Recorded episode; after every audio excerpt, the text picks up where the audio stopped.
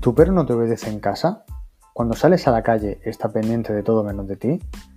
¿Quieres mejorar el vínculo con tu compi? Soy Juanra, de Paseos Educaninos, y en este podcast vamos a hablar de adiestramiento, buenos hábitos y educación canina. En este cuarto episodio vamos a ver la llamada. Si el quieto es una orden que va a facilitar el aprendizaje de otros ejercicios y tu perro va a ganar en autocontrol, una buena llamada es la base para evitar numerosos problemas.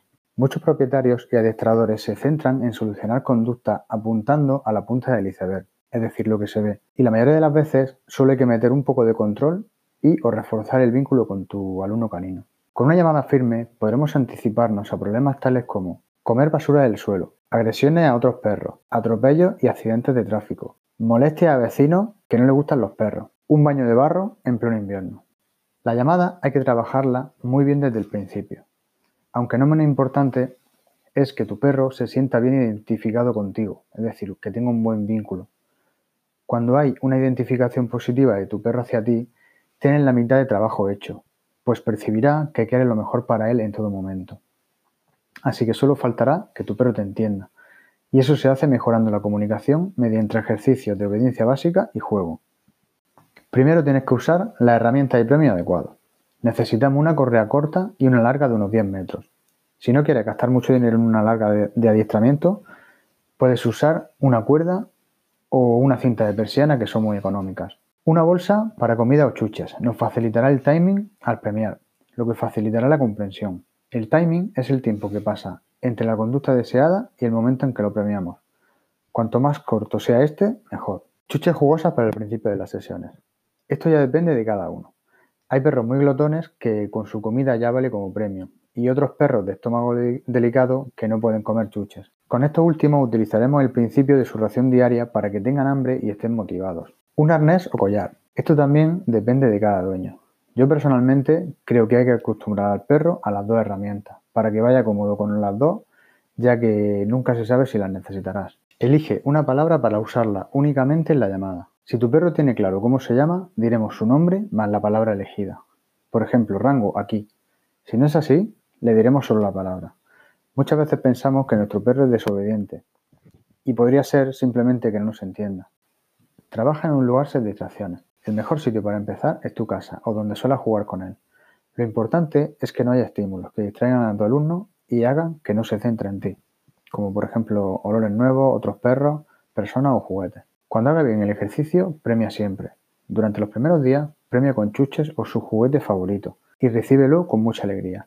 En esta orden especialmente, tienes que recibirlo de buen rollo, para que todas sus aproximaciones a ti sea algo muy positivo y le quede claro desde el principio. Comenzamos. Fase de aprendizaje. En esta fase le vamos a explicar qué quiere decir la palabra aquí. Desde muy cerca, un metro y medio o dos, con tu perro atado y en posición de quieto, le diremos aquí Seguidamente le invitamos a que venga tirando de la correa hacia nosotros.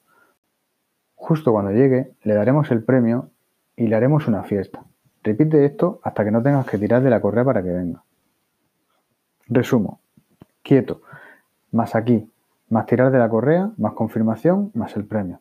La confirmación verbal, como digo en todos los artículos, puede ser el ok, el bien, el muy bien o el clicker. Eso ya dependerá de vosotros que también a esta confirmación verbal la llamamos estímulo puente. El objetivo de esta fase es que de cada 10 llamadas, 10 ha de venir sin que tengas que tirar de la correa. Aquí ya podrás pasar de pantalla, ya que en este ejercicio para una llamada firme no debe haber ni un solo fallo. Aumenta la distancia y complica poco a poco metiendo distracciones. En esta fase, aún atado, podemos meter un estímulo de alto valor, que lo distraiga, como comida jugosa, pero que no pueda llegar a ella, con la correa larga, desde unos 3-5 metros, repetimos. Quieto, aquí. Tiramos de la correa, más confirmación verbal, más premio. Cambia y disminuye los premios de forma alternativa. Ya que tu perro debe entender lo que significa aquí, puedes ir premiando de forma variable. Una vez premias y dos veces nada. Solo la confirmación OK o bien. También puedes cambiar el valor del premio. En lugar de, darle a salchicha o premio jugoso, utiliza pienso o lo que le des habitualmente de comer. Como he dicho en varios artículos, puedes utilizar el principio de su ración de comida para que tenga hambre y esté motivado. Siguiente paso, sin correa. Para evitar que falle sin correa, empezamos desde el principio. Cero estímulos. Premiará siempre y acortará la distancia. Empieza de nuevo prácticamente al lado y lo repetimos. Quieto, aquí, confirmación verbal más premio. Si anteriormente lo hemos hecho bien, tu perro no está distraído y está suficientemente motivado por el premio o por jugar con nosotros, debería de obedecer a la primera. Si falla, debemos hacerlo de nuevo con correa antes de trabajar en la calle. Nadie como tú conoce a tu perro, pero sigue esta máxima para pasar de pantalla. Cuando obedezca 10 veces de cada 10, podrás salir a la calle a practicar la llamada. Siguiente paso. Generaliza lo aprendido a otros lugares. Elige un lugar y un horario lo más tranquilo y sin distracciones posible. Piensa que tu perro percibe el mundo a través del olfato y tiene un oído hasta 5 veces más potente que el nuestro. Por ello, aunque sea un lugar tranquilo, debemos volver unos pasos atrás y retomar las normas anteriores para ponérselo fácil a tu alumno. Utiliza los premios de alto valor y la correa larga. Comienza las sesiones de la llamada con tu perro muy cerca, entre 2 y 5 metros. Según el progreso, ve complicando la cosa con estímulo y, distancia. Sigue la máxima de las otras sesiones. 10 de cada 10 para pasar de pantalla. Y ya podrás trabajarlos en correa. Principios básicos para esta orden. Nunca regañes a tu perro por venir. Importantísimo en este comando. Aunque haya cogido comida del suelo, lo debes felicitar por venir, ya que así al menos tendrás la opción de quitársela de la boca. Disfruta aprendiendo con tu compi. Hazlo cuando tengas tiempo, sin prisas. Si no estás de buen humor, lo dejas para otro momento. Aprended cada día algo nuevo. Ten paciencia y no le exijas demasiado, ya que no hablan nuestro idioma. Habla lo justo y así facilitará su comprensión.